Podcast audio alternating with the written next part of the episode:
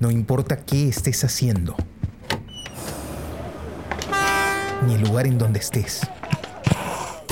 Ponte los audífonos. Y acompáñanos en este viaje por el mundo de la imagen en movimiento.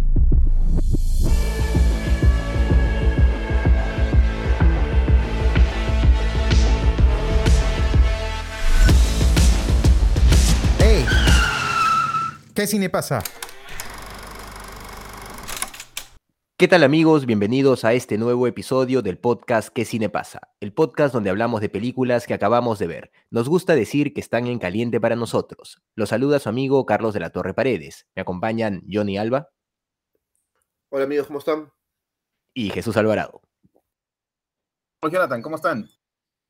¿Qué tal amigos? Siempre es un gusto poder compartir con ustedes hablando de películas. Bueno, nos reunimos pues una vez a la semana en esta especie de, pichanguita cinéfila que tenemos, ¿no? A, falta de tiempo para ir a pelotear o ir a jugar, así, nos damos el tiempo de ver una película y comentarla, ¿no? Aunque cada vez se hace más difícil pareciera, ¿no? Se nos complica un poco grabar y por eso, bueno, estamos haciendo algunos retrasos a veces en colgar los podcasts, pero aquí estamos y vamos a seguir todo lo que aguante el cuerpo, como dice la canción de, creo que es de Rata Blanca, ¿no? Muy bien, amigos. Eh, el día de hoy vamos a hablar de la película clásica ya de Alfred, Hitchcock, Psicosis, ¿no? Una, una, película propuesta por Johnny Alba, una película de 1960 que para muchos, de alguna forma, cambió el cine. A ver, Johnny, coméntanos, ¿por qué te decidiste por esta película? Hola, ¿qué tal? Este, bueno, yo creo que hace tiempo que este, tenía en mente poner proponer una película de Hitchcock y me sorprende en verdad que hasta ahora no hayamos visto una sola película de Hitchcock, que es un maestro y referente creo que para cada uno de nosotros, ¿no? Eh, para cualquier persona que, que está interesada en el cine, pues es algo importante de ver. Hay bastante biografía, hay bastante eh, bibliografía sobre Hitchcock.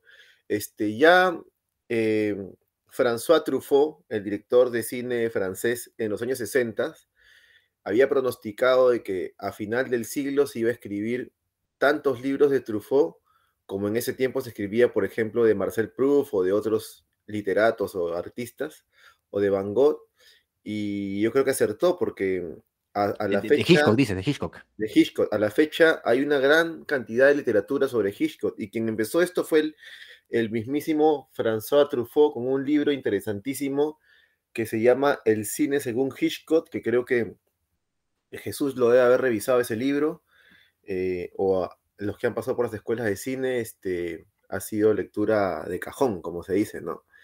Eh, Hitchcock tiene varias obras maestras, ¿no? Que se cuentan con más de dos manos. Eh, entre ellas están Vértigo, está La ventana indiscreta, eh, hay muchas, muchas películas y Psicosis es una de ellas. Y tal vez es la más comercial, diría yo. O yo propuse Psicosis porque creo que es una película como para empezar con Hitchcock. A pesar que es en blanco y negro, y a pesar de que el blanco y negro todavía genera un poco de mm, distancia entre las personas, pues estamos tantos años acostumbrados a ver en color. Sin embargo, me parece que es una película fresca, muy, muy moderna, y creo que de alguna u otra forma esta película ha influenciado a todas las películas este, de, esa, de esa índole eh, hasta la fecha, ¿no? Entonces, tal vez hayan cosas que ya no nos sorprendan tanto, ¿no? Pero hay muchas cosas que mencionar sobre esta película, ¿no? Eh, primero que es una película eh, que toma muchos riesgos y, rompe los esquemas, ¿no? Hitchcock pone la protagonista y la protagonista muere muy pronto, ¿no? es, este, algo inesperado. Eh, esta película actúa eh, Janet Leigh, ¿no? Que es una de las actrices más emblemáticas de Hollywood. Em, después ahí está el, el guion, el, la música clásica de de Bernard Herrmann, ¿no? Eh, de la película que es que Bernard Herrmann ha acompañado a Hitchcock en muchas de sus películas, ¿no? Hay mucho que decir de esta película, pero creo que me gustaría saber cuáles han sido sus impresiones primero y después la vamos analizando, ¿no? Eh, yo eh, la he visto esta película más de una vez y creo que a los que la han visto por primera vez eh, los envidio porque creo que es una de esas películas que te impacta más la primera vez. Y la segunda vez lo que te permite es este, estudiarla, ver los hilos del maestro y también ver lo que hay detrás, porque la película inicialmente parece que fuera muy superficial, pero hay mucha crítica social y es más profunda de lo que parece, ¿no? Este, sobre todo esta parte eh, sobre lucha de clases y, lo, bizarro del mundo americano, ¿no? En, esa, en ese periódico que aparece al comienzo, ¿no? En esa, en esa, en esa eh, eh, periódico, ¿no? En esa, en, ese, en esa oficina que aparece al comienzo, ¿no? Donde trabaja ella, donde llega el hombre a dejar el dinero, se nota ese, ese, ese mundo medio bizarro, ¿no? Eh, bueno, a ver qué, qué, qué, qué sensación les dio, si ya la habían visto antes o tal vez no. ¿Qué opinan? Bueno, a ver, voy yo. Este, mm, eh, sí, pues como decía bien Jonathan, este, Psicosis es, ya a estas alturas ya es como una suerte de película de culto, ¿no? Em, de, un Hitchcock que no, no empieza su carrera en, Hollywood, sino, sino más bien en, en Reino Unido, ¿no? que es de donde son sus primeras películas, que bueno, han pasado un poco este, desapercibido, pero, pero todo lo que hizo eh, de alguna manera Hitchcock en, Hollywood este, funcionó muy bien, ¿no? De hecho, Hitchcock es hoy recordado, no, no es el inventor de estas cosas, porque estas cosas están en el alma del cine, ¿no? Este, pero es quien termina hablando en, voz alta. Em, de, términos como el McGuffin, ¿no? Como el suspense, hace esta diferencia entre la sorpresa y el suspenso, ¿no? Este, todas estas cosas que, bien decía Jonathan, en, las escuelas de cine este, eh, las enseñan y los alumnos leen este, con avidez, ¿no? Porque, te, porque, porque son principios como que uno identifica inmediatamente que son como claves, para no solo interpretar el cine, sino para hacer cine, ¿no?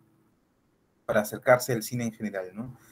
Este, mm, recuerdo, entre otras cosas, pues que ah, entre algunas de las frases memorables de Hitchcock que em, esta de que eh, eh, el cine era la vida con este, pero sin las partes aburridas, ¿no? Y eso creo que de alguna manera nos acerca o ya es, este, nos, da un, acercamiento más o menos claro a cuál es la perspectiva de Hitchcock con respecto al cine y a las historias que, él va desarrollando en el cine, ¿no? Se trata de, eh, de atrapar la atención del espectador y de no soltarlo hasta el final, ¿no? De eh, instalar enigmas tras enigmas en sus relatos, ¿no? En las historias que decide contar, este, de tal forma que eh, hasta eh, de inicio a fin el espectador está pegado, está enganchado a esa historia, ha generado, ha construido empatía con estos personajes que Hitchcock nos plantea, ¿no? Y la paradoja de psicosis es que, bueno, lo decía Jonathan también, que nos hace generar empatía con un personaje, ¿no? Este, mm, eh, para asesinarlo, ¿no? Hacia la mitad de la película, ¿no? O para dejarlo este, dejarlos eh, ser asesinados, ¿no? hacia la mitad de la película, quizá un poco antes, ¿no? Y es desconcertante. Ahora, nosotros nos hemos enfrentado ya a varias situaciones, a varias películas, a varios relatos en los que em, estas cosas ocurren, ¿no? Digamos que la mente se ha abierto un poco más a partir de la cantidad de visionados que hemos hecho, este, de los visionados del podcast y de los visionados particulares de cada uno, que, somos capaces de tolerar este, y de hasta incluso agradecer eh, estas narrativas cada vez más este, eh, disruptivas, espiraladas, ¿no? Este, fragmentadas, estas eh, narrativas así como a lo, a lo Faulkner, ¿no? Este, pero la primera vez que yo vi psicosis fue, fue absolutamente desconcertante. ¿No? Eh, no, no, entendía qué, es lo que, es lo que estaba ocurriendo, Me, recuerdo que la vi en, Eh, o fue en un televisor o en una computadora, no recuerdo bien, porque fue hace muchos años, pero, eh, pero tuve que poner pausa y volver, ¿no? Como, y tuve que fijarme en qué, en qué momento de la película estábamos, ¿no? Este, para, para hacerme una idea de qué es lo que viene después, qué es lo que está pasando aquí exactamente. Y ese es este, un mérito brutal de esta película, ¿no? Que además no, no ocurre de cualquier manera, ¿no? Sino es que ocurre eh, con esta escena que a estas alturas ya es icónica, ¿no? De, em, del, asesinato, pues que, este, que la, la madre, entre comillas, hasta ese momento lo entendemos así, ¿no? La madre de Norman Bates este, eh, acuchilla, ¿no? A, este, a, nuestro personaje principal, ¿no? Entonces, este... Em, y esa escena está construida a partir de una fragmentación de, los hechos, ¿no? Varias veces también hemos hablado de cómo es que eh, las películas este, o el mundo de la ficción en el cine se construye, este, o los momentos en el cine se construyen ¿no? Esas emociones, esa intensidad se construye y muchas veces es más intensa que la propia realidad, ¿no? Este, el simple hecho de ver a una mujer acuchillada ya es súper intenso, pero, pero, este, pero es mucho más intenso de la forma en la que Hitchcock plantea la escena, ¿no? Eh, partiendo por la fragmentación, ¿no? Por la fragmentación de este, de, del hecho ¿no? Este, está cubierto con tal cantidad de planos este, desde diversos ángulos que eso permite alterar eh, frenéticamente el ritmo del montaje, ¿no? El ritmo de las imágenes, ¿no? Eh, em, haciendo que, que, parezca este, mucho más intenso de lo que seguramente hubiera sido si es que con un solo plano lo hubiéramos visto, ¿no? Y eso además ha sonado eh, muy bien acompañado por la banda sonora, ¿no? Eh, el sonido de la, de, la cortina del baño corriéndose, ¿no? El grito, los chillidos estos así de, ¿no? Este, eh, bueno, que estos sí eran como la música, pero puestos ahí, o sea, sonidos extradiegéticos exógenos al, universo de la película puestos ahí para generar algo directamente en el espectador, ¿no? Este, todos esos elementos hacen que esta escena sea tan recordada eh, y que prácticamente no haya persona eh, relacionada al cine que no la haya visto, ¿no?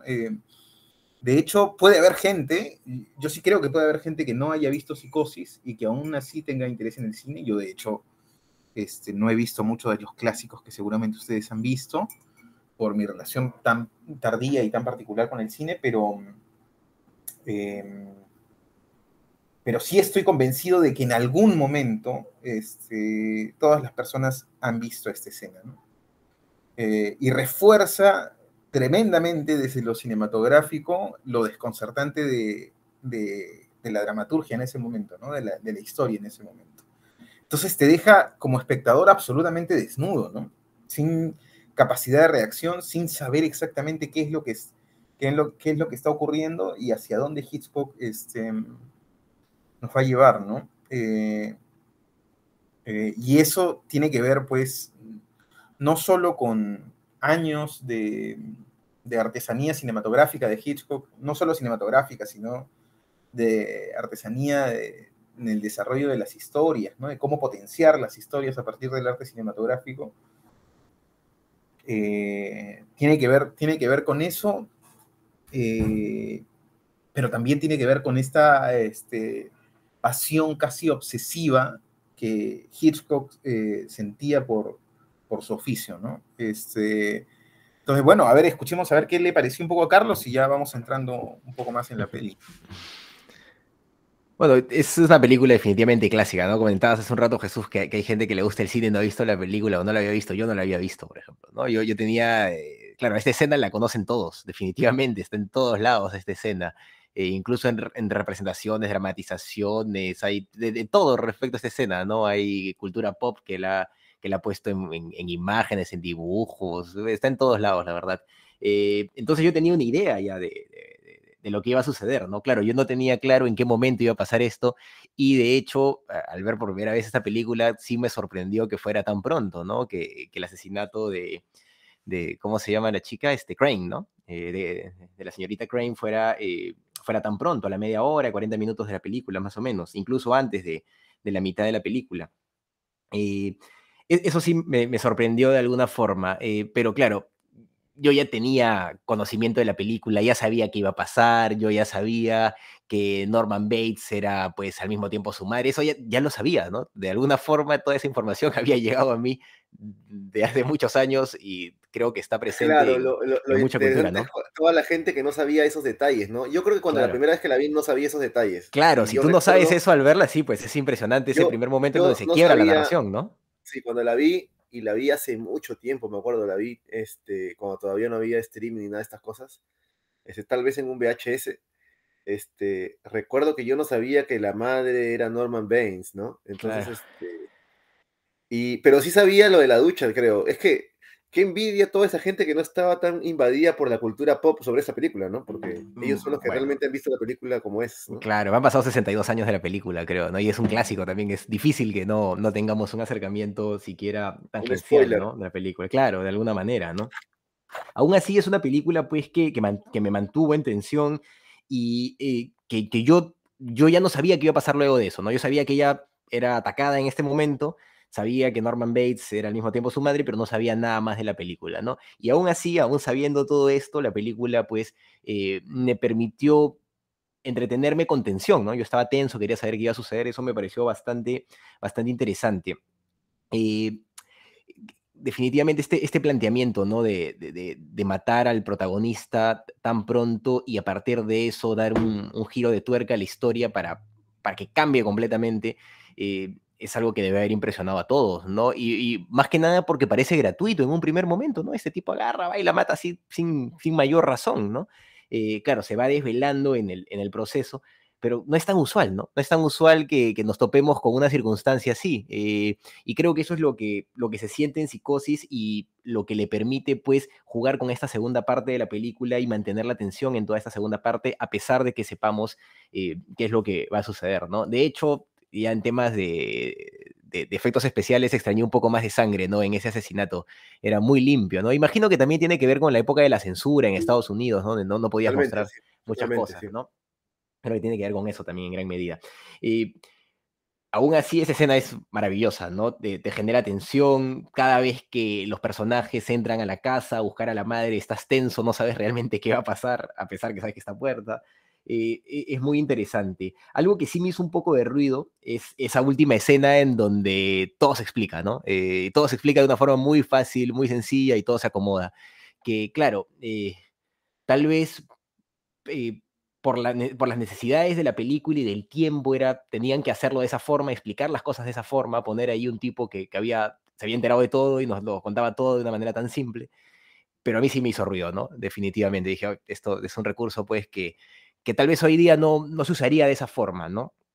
Y, Yo creo que es sí, porque esa película, yo creo que es porque primero que en ese tiempo este, la gente no estaba tan familiar- familiarizado con esa esquizofrenia trastorno de personalidad. freudiana, freudiana como hoy en día que le hemos visto en tantas películas, en tantas series que solamente con ver a Norman Baines y con, con la imagen hubiera sido suficiente, ¿no? Y aparte porque Hitchcock nunca renunció a darle ese aire a su película de, de, de- de serial televisivo de serie B ujú, ujú. él siempre, em, y esta, este, es- este, esta- este punto de vista de, de- de- de- tornar la película a ese ambiente de, serie B ha influenciado después pues, a gente como Tarantino y otros cineastas, ¿no? Pero. Hitchcock eh, jugaba con eso, era de alguna forma yo creo que le, le- le ponía a sus películas este aire de cómic, ¿no? Eh, y este aire de sueño. Siempre parece que las películas de Hitchcock parece que estuvieras en un sueño, ¿no? Este, incluso en, en el, en el libro de Truffaut le pregunta sobre los sueños y sobre por qué sus películas tienen este, este, esta especie de sensación de que estás dentro de un sueño y, y Hitchcock le dice, pero son sueños despiertos, le dice, ¿no? Le contesta Claro. Truffaut. Bueno, sí, hay, algo sí. onírico siempre en, en Hitchcock, ¿no? Eh, yo, bueno, no había visto Sí. Psicosis, pero claro, había visto Vértigo, había visto La ventana indiscreta, había visto Paja, Los pájaros, y algunas de sus series de Hitchcock presentan, ¿no? Recuerdo esta, este capítulo que es interesantísimo, que es La, la pata de, de carnero, me parece que se llama, que se ha usado también en otras, en otras representaciones, han hecho muchos covers, ¿no? o, bueno, han hecho muchas adaptaciones, no sé si es de Hitchcock la primera historia, pero es esta historia en donde una mujer mata a su marido con una pata congelada de carnero y cuando llega la policía a averiguar qué ha pasado, ella les da de comer esa pata de carnero y de esa forma elimina la evidencia, ¿no? Eh, parece haberla visto, creo, en una película de incluso de, de Almodóvar. Almodóvar tiene una adaptación de, de eso, una especie de homenaje le hace, no, no sé exactamente en, en qué Ah, película. bueno. Sí, sí, en una película donde hay una niña que tiene poderes mentales, una, una cosa así, pero que es un personaje secundario bien, bien rara. Pero bueno, tiene, tiene e- este elemento de Hitchcock se ha utilizado ¿no? en, en- varios, en varios espacios también, porque Hitchcock, pues, definitivamente eh, es un clásico por todo lo que ya han comentado, ¿no? Su uso de, de- del lenguaje cinematográfico es muy potente, me parece que lo, lo que comentaba Jesús, ¿no? Co- Cómo describe esta escena del asesinato en base a planos y en base a la música, pues, es magistral, ¿no? A pesar de que falte un poco aunque yo sienta que falta un poco de sangre ahí, eh, la escena funciona muy bien y en sí toda la película tiene, tiene eso, ¿no? Eh, permanentemente el, el- miedo que, que- que te transmite la película de, de poder ser eh, encontrado haciendo algo, ¿no? Eh, eh, encontrado revisando la oficina de Bates, eh, revisando pues este, eh, este primer eh, cuarto, en el, el cuarto número uno, donde supuestamente ha estado la, la hermana desaparecida, ¿no? Y siempre nos da esa sensación de que en algún momento algo va a pasar, alguien va a entrar, va, va a suceder algo malo, ¿no? Y en algunas ocasiones, pues Hitchcock eh, nos cumple ese, ese, ese deseo de, que de alguna forma tenemos, ¿no? Y, y nos pone a la madre con un cuchillo ahí para, para atacar. Es el caso, por ejemplo, de, del, del detective privado, ¿no? Que eh, cuando entra, eh, e- es curioso porque uno ha visto que, que Bates se ha ido para un lado, detective avanza hacia la casa, que es para el otro lado, y de repente Bates aparece pues adentro, ¿no? Eh, sin embargo, esto queda resuelto, me parece, cuando la hermana y el novio de, este, de la hermana, eh, bueno, el novio de la fallecida, eh, están en el, en el motel, él se queda distrayéndolo también después de una escena muy tensa, y ella se da la vuelta, ¿no? Y cuando se da la vuelta tiene un acceso directo a la casa, así que tranquilamente pues te explica cómo es que Norman Bates llegó a- a poder asesinar sin ningún inconveniente pues al, al detective. Eh, la película funciona muy bien, ¿no? Eh, como les decía, a pesar de todo, este, de todo este spoiler del que hemos sido víctimas, es una película que sigue funcionando, creo que en esa medida eh, es bestial, ¿no? Es, es difícil lograr algo a, ese nivel, que a pesar de que conoces la película, te sigue emocionando, te sigue interesando saber qué va a suceder. Lo único, como les digo, y lo repito, ¿no? a mí lo único que sí me hizo ruido es esa última parte que, claro, puede tener que ver con, con no renunciar a esta idea, pues, de serial, a esta idea, pues, de, de, de, de, de formato serie B que quería implantar Hitchcock, que tiene que ver tal vez también con, con su idea, pues, que, que se desarrolla, ¿no? En esta serie de Hitchcock Presenta, pero no me convence, ¿no? No me convence que el psicólogo vaya, hable y le diga, ya, ya hablé, ya, ya sé todo, les voy a explicar exactamente qué pasó, pa, pucha, es de mucho, para mí fue demasiado, ¿no? Eso me parece que sí perjudica la película. Actualmente sí me, sí me parece eso, ¿no? Eh, tendría que ¿Mm? O sea, creo que sí, creo que le hace daño. Habría que ver la versión de los 90, ¿no? Hay una versión que, que sé que es bastante mala de los 90, bueno, eso dice. Es, es igualita, es igualita, Igualita. plano por plano. Sí, y al sí, final eh, también sale un psicólogo así explicando todo. Eh, ¿Tal- sí, es idéntica, idéntica, Nah, es idéntica. un error eso, pues, ¿no? Es un error. Sí, por eso es que fue tan criticada, porque incluso teniendo en cuenta que ya no había censura y pensaba que iba a innovar alguna cosa. Aparte también hacer una película de Hitchcock es un poco atrevido. Claro, claro. Y replantearla con los mismos planos, con todo, sería una locura, ¿no? No, no tendría Sí, sentido. El único que podría hacer eso es Michael Haneke, pero con sí mismo, ¿no? Claro, claro. Y en otro idioma y con otros actores. Justo, justo en eso estaba pensando, ¿no? Antes de que comentaran que hay, hay una versión de los 90, eh, yo iba a decir pues que no había visto este, ningún remake de esta película, ningún intento y que nadie nunca se atrevería a hacer un- este, una versión. No, sí me tiró la pata, Jesús, sí me tiró la pata. Sí, Claro. este, y un director bueno, ¿cómo se llama este? Gus- Gustav Van, eh, déjame ver su nombre ya. Claro, es una propuesta arriesgada, ¿no? Eh, pero bueno, era, e- e- era difícil, me parece, ¿no? Y también por el contexto, la película El funciona muy 98. bien, de 98 fue. Pero la película funciona Sí. muy bien eh, en el contexto de los 60, ¿no? Eh, en este. Claro, pero yo, cuando yo he visto partecitas de la película y sí me pareció que no, no funcionaba, ¿no? Esta funciona mucho mejor, creo que el personaje de, este, de, Bate, de Norman Bates es, eh, lo, lo, representa muy bien. ¿Cómo se llama el actor? ¿Se me dio el nombre? Anthony Perkins. Anthony Perkins hace un papel muy interesante, me parece, ¿no? Y, y es difícil de igualar esa, esa capacidad actoral que tiene porque eh, él de alguna forma, o sea, cuando yo vi la versión de los 90, eh, no me acuerdo cómo se llama el actor que, que, hace comedia muchas veces también, pero como que yo lo sentí un poco exagerado, ¿no? Como que estaba, se notaba que estaba actuando. En el caso de, de Perkins, de cierta forma te la crees, ¿no? Él, él toma muy bien este papel y, y, creo que eso es una gran ventaja para, para la película. Eh, pero eso tiene uh -huh. que ver con el actor y el director. Pero tiene mucho que ver con el, con el director también, ¿no? Claro, de hecho. ¿no? Eh, con las indicaciones, con cómo es que te va pauteando más o menos este, la escena, cómo le explica y cómo le entiende, ¿no? Y de alguna manera, eh, al tener que ver con eso, tiene que ver con también con la posición, con el punto de vista de Hitchcock con respecto a los actores, ¿no? Este, y bueno, uh -huh. ustedes deben haber escuchado seguramente hablar de, de esas, esas tantas, bueno, hay un montón de leyendas alrededor de la imagen de Hitchcock, ¿no? Pero, este, pero una de estas es que que los, que los actores eran ganados, ¿no? ¿Cómo decían? Los actores son ganados, decían, ¿no? O, o algo así. ¿no? Lo veía de esta forma así como tan despectiva. Este, pero, digamos, más allá de la anécdota, eh, todo eso lo para de alguna manera frente a su manera de hacer cine, ¿no? Y a su manera de encarar a los actores también. Y este, creo que eso es bastante resaltable en la, en la idea de Hitchcock, ¿no? Eh, que Hitchcock yo siento que es un director muy completo, ¿no? Uh -huh. Es un director con conciencia de todos los elementos cinematográficos. Y podríamos decir eventualmente, sí, debería ser, todos deberían ser así. No necesariamente, ¿ah? ¿eh? No necesariamente. Yo sí siento que hay directores que se sienten más cómodos desde posiciones distintas, ¿no? Uh -huh. este, por ejemplo, creo que más de una vez lo he comentado, pero en el caso de Woody Allen, claramente él se siente mucho más cómodo desde, desde la actuación y desde la dramaturgia, ¿no? eh, al punto que varias de sus propuestas cinematográficas son eh, en muchos sentidos como teatrales incluso, ¿no? Y, y la palabra es fundamental pero, en sus películas. Pero Woody Allen, oh, perdón que interrumpa, Woody Allen este, ha hecho un par de películas de homenaje a Hitchcock muy buenas, ¿ah? ¿eh? Este, claro, una claro, pero, pero no, no, y Jonathan Riff. Claro, pero no, no digo que no, no sepa o no pueda hacerlo. Digo que es su manera de encarar el cine, ¿no? Su manera de encarar el cine. De hecho, pienso en, no sé, en Manhattan, en Annie Hall, en, este, en varias de las últimas películas, y tiene más bien ese aspecto, ¿no? Que ahora, ahora que lo comentas, mis amigos que hacen teatro son fanáticos de Woody Allen, ¿no? Toditos. Claro, claro, sí, sí y, este, y re, muchos planos americanos, ¿no? O planos este, por debajo de la cintura, ¿no? Donde vemos todo el sí. espectro del actor, ¿no? Este, y podemos identificar varias cosas. Y hay directores que se paran desde, desde el arte, ¿no? Un, un claro ejemplo de un director que se para desde el arte es este... Eh, Wes Anderson.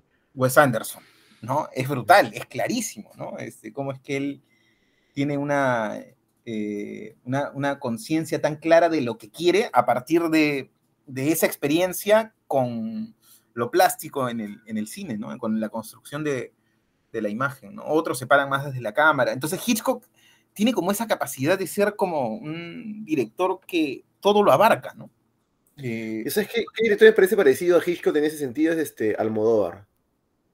Sí, también, claro. Es completo. Con la, con sí. la diferencia que Almodóvar también usa los colores, ¿no? Y... Sí. Pero e, es, es, claro, es brutal porque Almodóvar utiliza el arte, los colores, la iluminación, con, controla y domina eso, pero controla y domina también con, este, con obsesión los valores de plano, ¿no?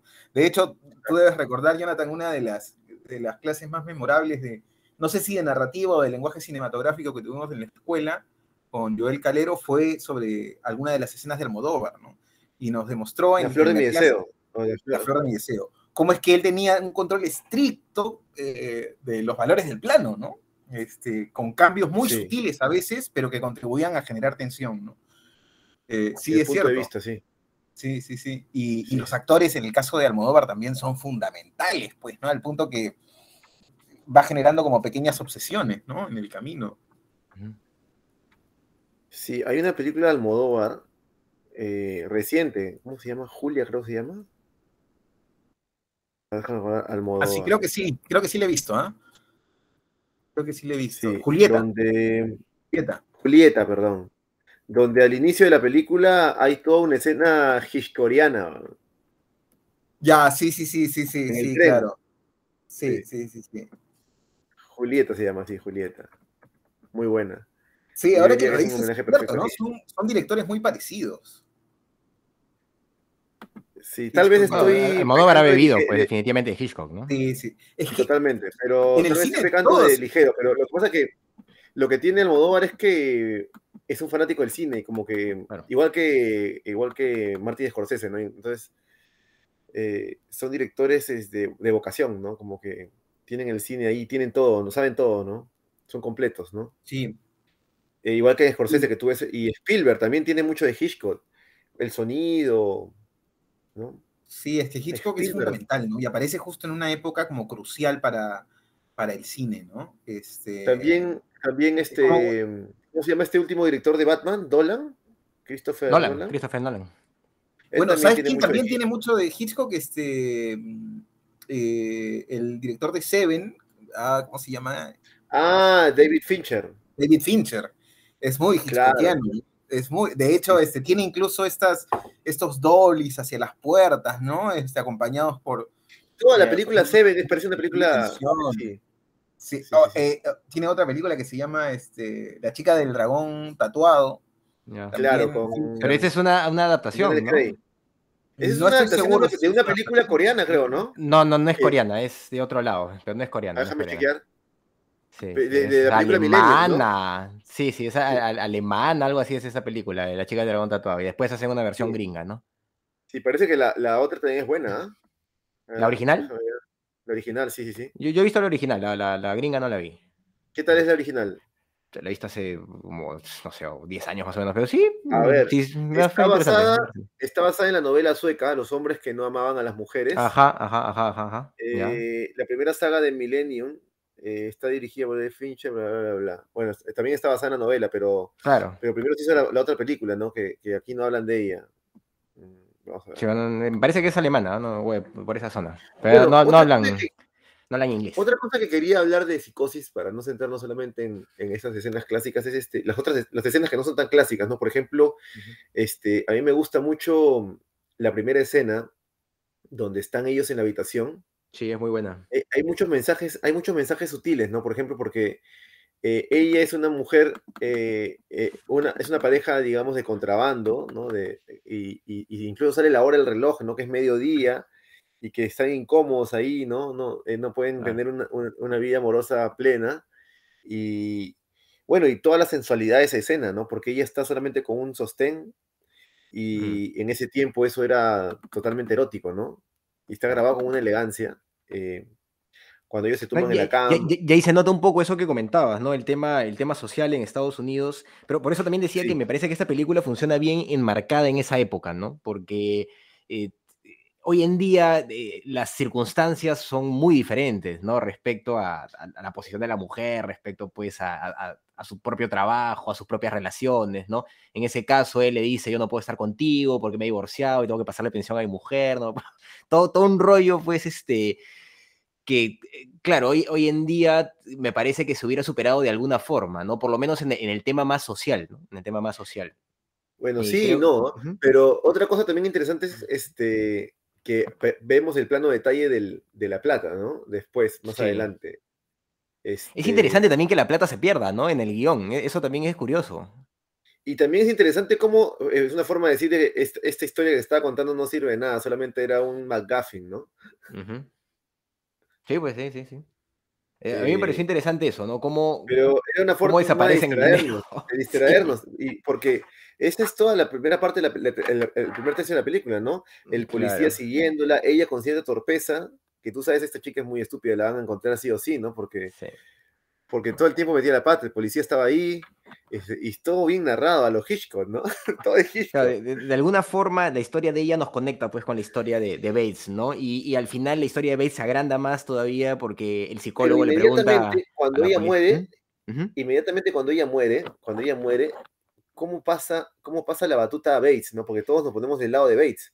Cuando Bates Sí. empieza, a, empieza a limpiar el baño, y después cuando, cuando hunde el auto y el auto no se hunde, y Ujú. todos, Asustas. a- ahí hace, hace que to- Hitchcock hace que todos los espectadores seamos cómplices, porque todos queremos Sí, que inconscientemente hunda. que el auto termine de hundirse, ¿no? Sí, sí, sí. Esa luz- no, no, deja, no deja punta sin hilo, y eso me parece alucinante, ¿no? No sé si ustedes sintieron lo mismo cuando estás Sí, claro que el auto. sí. Está- eh, juega con Sí. eso, pues.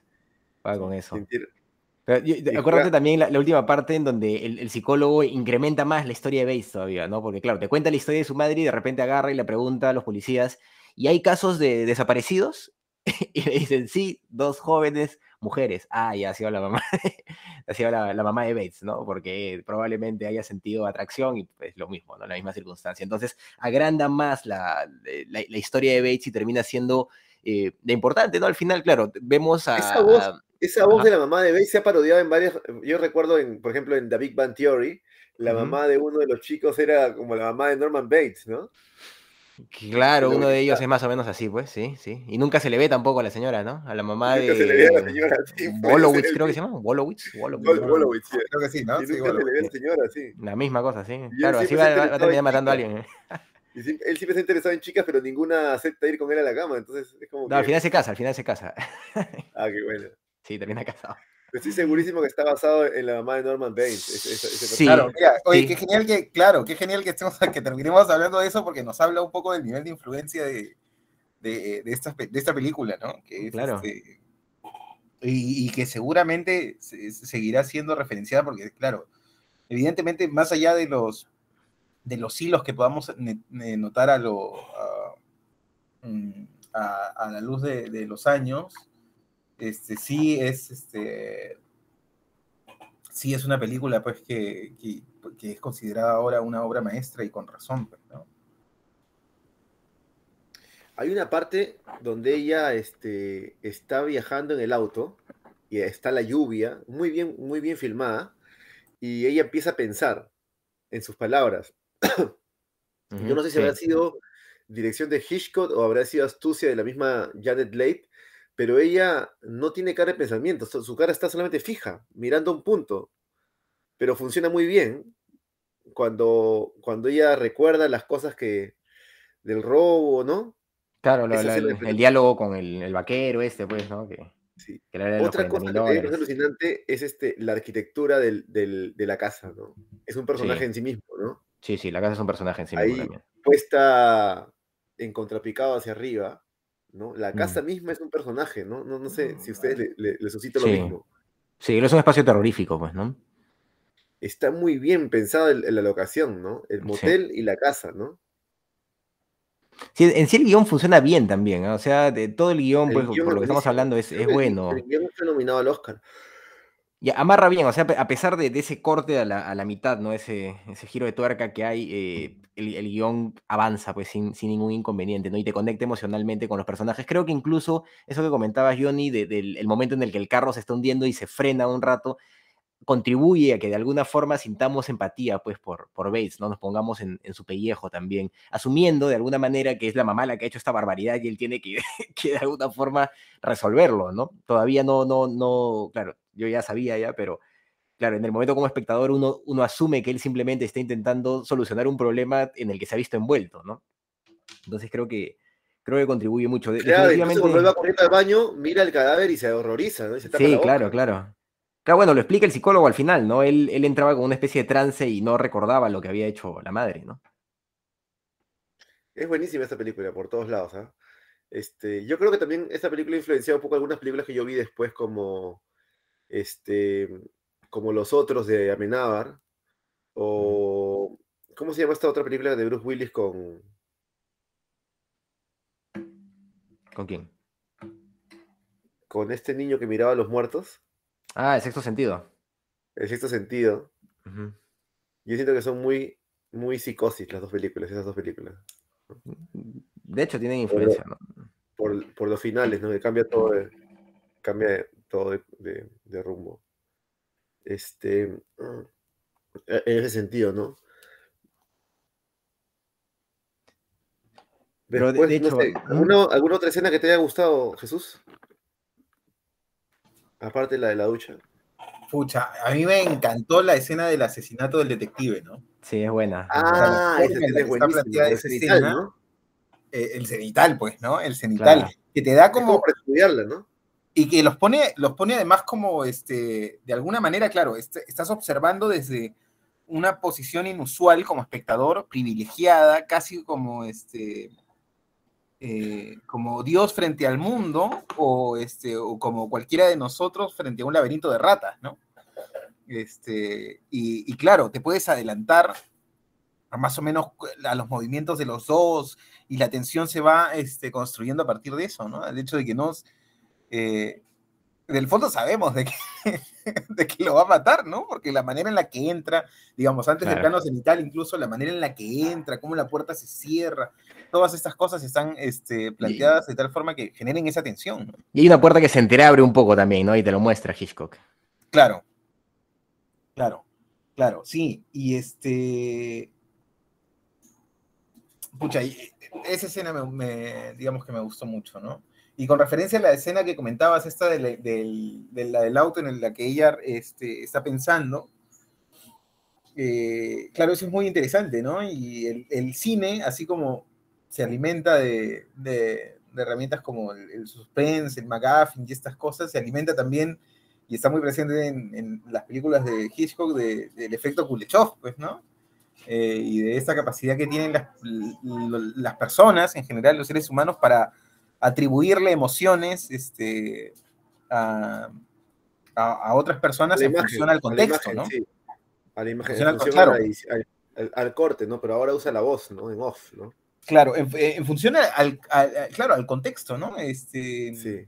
Claro, en el, se- la- lo que cuenta la leyenda es que en Rusia había tanta pobreza, ¿no? Y no, y no este, y no se, mm, y no, no alcanzaban los, este, lo- la, la película, no había película para filmar, entonces había que hacer las prácticas con películas eh, o retazos de películas que ya habían sido filmadas con otras, con, con otros, con otros objetivos, ¿no? Este, para otras cosas y servían ahora para, eh, y servían ya en ese momento para que la gente empezara este, a hacer películas con retazos de con retazos de, de lo que quedaba, pues, ¿no? Este, entonces surge a partir, a, a partir de eso el efecto Kuleshov. De hecho, hay un video que está en YouTube que nos enseña a toda la gente que, que estudia cine, em, El mismo Hitchcock lo explica. donde el mismo Hitchcock lo explica, ¿no? El mismo lo explica. ¿Cómo le encantaba a Hitchcock estas cosas, no? Esa parafernalia sobre sí mismo. Es que también Claro. Hitchcock sabía que el cine era un lenguaje, ¿no? Claro, claro, él lo tenía clarísimo, ¿no? Lo tenía clarísimo. Y eso era lo que, le fascinaba, lo lo que le fascinaba a Truffaut de, de Hitchcock, ¿no? Entre otras cosas. Que lo veía como Claro. un. Truffaut lo veía a Hitchcock como un director muy cerebral, ¿no? O sea, muy consciente de lo que estaba haciendo con las imágenes, ¿no? Y eso era algo que, que a Truffaut le encantaba. Y en ese momento era como. eh, Hitchcock, al, al trabajar en Hollywood, pues se había sometido a, como a, formar parte de, o a ser parte, ser juzgado como parte del, estereotipo del cine, ¿no? Para los europeos era muy, este, era repelente eso, ¿no? No, pero Truffaut, pues, este... Esa es la, clásica adversión del intelectual hacia lo comercial, ¿no? Cuando no necesariamente es, es así, porque Hitchcock este, hacía productos de calidad, pero que a la vez este, atraía a la gente, ¿no? Claro. Este, lo mismo le pasó un poco a Spielberg, ¿no? Eh, de alguna forma u otra, pero Hitchcock yo creo que es Sí, Hitchcock más, es como... más el- tras- más trascendente, ¿no? Eh, Sí, por, las- por obras maestras que hizo, ¿no? Este, Yo creo que Spielberg tiene un par de obras maestras. Y como... eh, por vez el- la lista de Children y, y- y Ryan, el soldado Ryan, tal vez, ¿no? Y, Pero y también por, ese varias. algo así como este inaugural que tiene, bueno, aunque Spielberg también se hace fundamental en la historia de Hollywood en de- determinado momento, ¿no? Pero Hitchcock tiene como esta, adquiere como eh, este estatus de maestro del cine, ¿no? En, Sí. en Hollywood, ¿no? Eh, y a él le encantaba, pues, así justo como comentábamos hace un rato, ¿no? Le encantaba esto de ir dando señales, ir dando las claves, como el mago revelando sus secretos, ¿no? que es este, y le encantaban los cameos también, pues, ¿no? Aparecer en sus películas y esas cosas, ¿no? Sí. Entonces Creo ente- que se no- entendía como parte del espectáculo también él, ¿no? Creo que en el, en el Oscar honorífico es este, el mismo Truffaut le da el Oscar y le dice, aquí en Estados Unidos lo conocen como Hitch. pero en Europa lo llamamos Maestro Hitchcock, ¿no? Dice. El maestro. Era un maestro, ¿no? Eh, esta película también tiene otra, otra característica que, que, como es una película bisagra, ¿no? Que ya empieza a romper, que viaja hacia los 60, hacia la independencia de ciertos este, estereotipos de los 50 y es un cambio de tiempo, ¿no? Y hay algunas cosas que también tienen que ver con el modernismo, ¿no? Como esa tienda donde venden autos, esas son cosas más, más de, de otro tiempo, más moderno, ¿no? Cosas que no, no habían antes, ¿no? Eh, el mismo, la misma, el, el, la misma, la, el mismo personaje de ella es un poquito más, más moderno, ¿no? De alguna forma, ¿no? Una mujer que trabaja, qué sé yo. Claro, y que toma esa decisión, ¿no? De, de, de llevarse la plata. Es una mujer difícil, una, una decisión difícil también. En, que es la protagonista, ¿no? ¿no? Es, es como que la película rompe muchos estereotipos que, que en otro tiempo tal vez no hubiera estado ahí, ¿no? Este, este personaje, ¿no? Claro, y muestra también el, el, el, tema femenino, ¿no? Porque es este, acosada de alguna forma por este Esto vaquero. cambia en el 60 hacia, hacia las mujeres, ¿no? Porque, a eso, ¿no? Porque antes, pues sus personajes principales siempre eran, tal vez, Jane Stewart, Cary Grant, eran hombres, ¿no? Después ya cambia ahora con Janet Light, después Tippi Hendrix, pues, ¿no? En la, en estas películas que hace Los pájaros. Tippi Hendry también trabaja en otras películas con él, creo, me parece. En Marnie. Sí, no recuerdo. Este, pero sí. ¿Qué más se puede decir aparte de psicosis, no? Eh, creo que a todos nos ha gustado. Sí, marca pues definitivamente algo, algo, en el cine, ¿no? Ve, veíamos también la otra vez, ¿se acuerdan de Predador, no? Esta, esta película con, con Schwarzenegger. Eh, y, y, se acuerdan, pues, que, que, empieza de una manera también, y a la mitad de la, bueno, antes de la mitad de la película también cambia y nos, nos manda a otro lado, ¿no? Algo así. Ah, tiene esa trampa Hitchcock, también este depredador, claro, ¿no? Claro, claro, claro. Yo creo que Hitchcock pues, plantea algo no, de arranque. No habíamos, no habíamos planteado de esa manera, es muy Hitchcockiana en ese sentido de que, de que te da una amiga de pan y te lleva a la mitad y después te saca un... Te cambia completamente la trama, pues, ¿no? Sí, sí. Y, y, y el alien sería la ducha, ¿no? El alien es la mamá de. El alien de es la mamá, claro, qué interesante. Este, sí, sí, sí, sí, sí.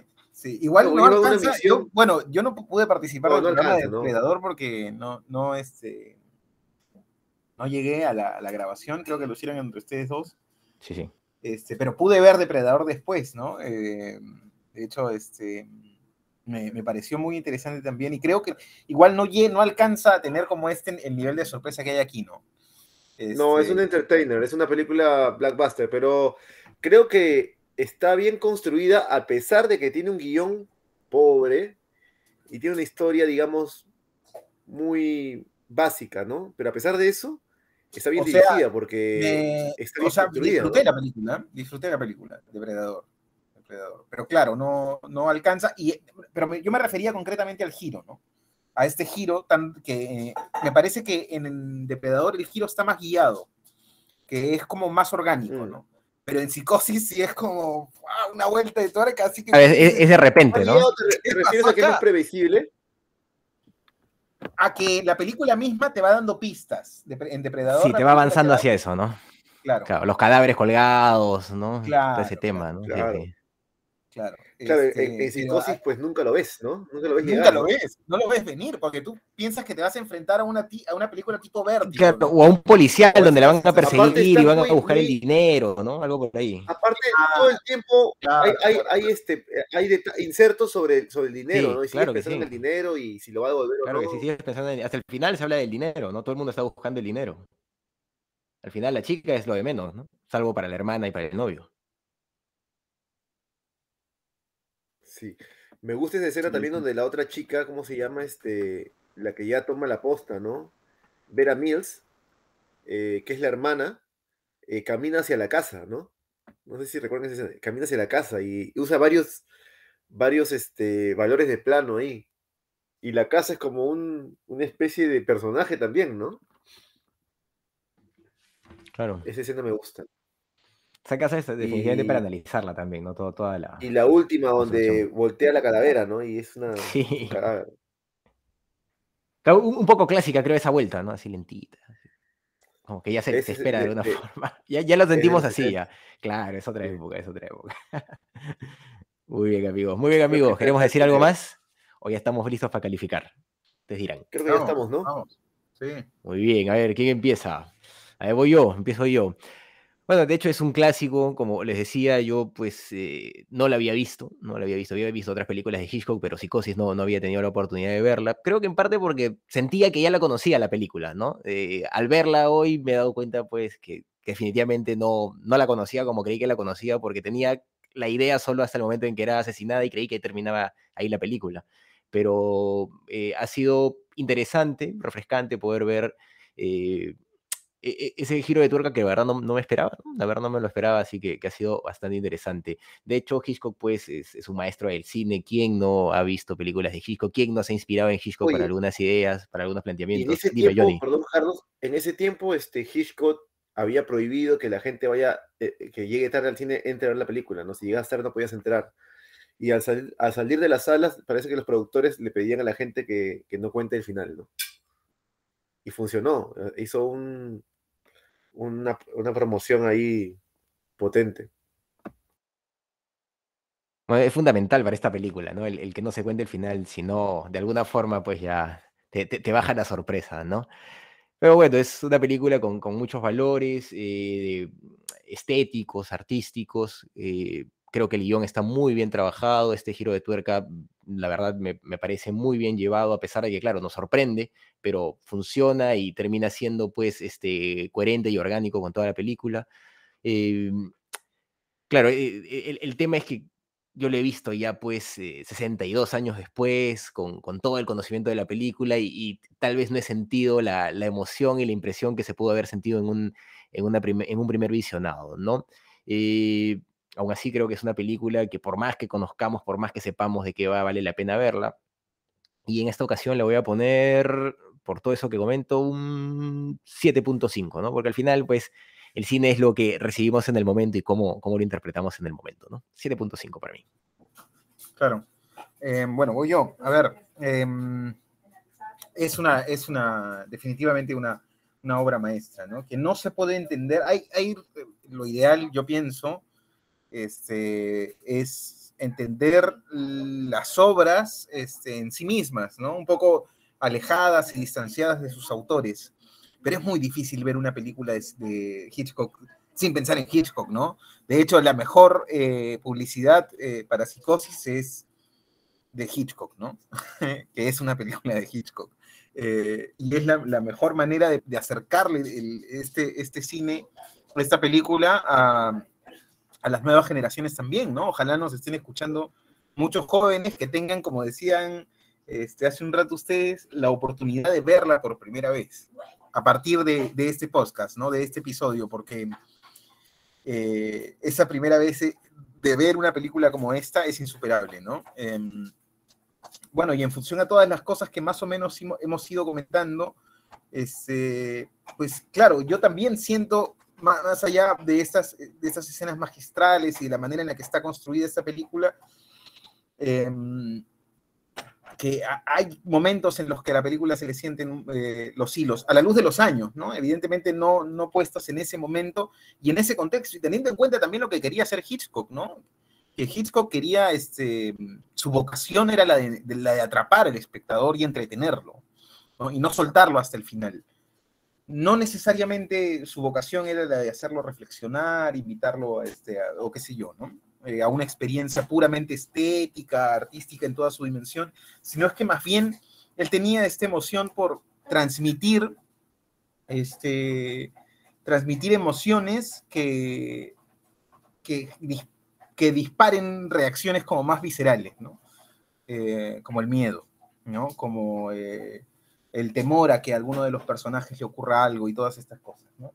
Este, es muy recomendada eh, y yo le voy a poner 8. Bien, muchachos, bien. Este, bueno, yo tuve la suerte de verla cuando era más chico, ¿no? Tendría unos tal vez 14 años y no había, no tenía tantas referencias de, de, de la película, por suerte, ¿no? Entonces me impactó demasiado esta película, me impactó demasiado. No sabía de que la mamá era Norma- Norman Baines, la misma casa ya era un personaje en sí mismo.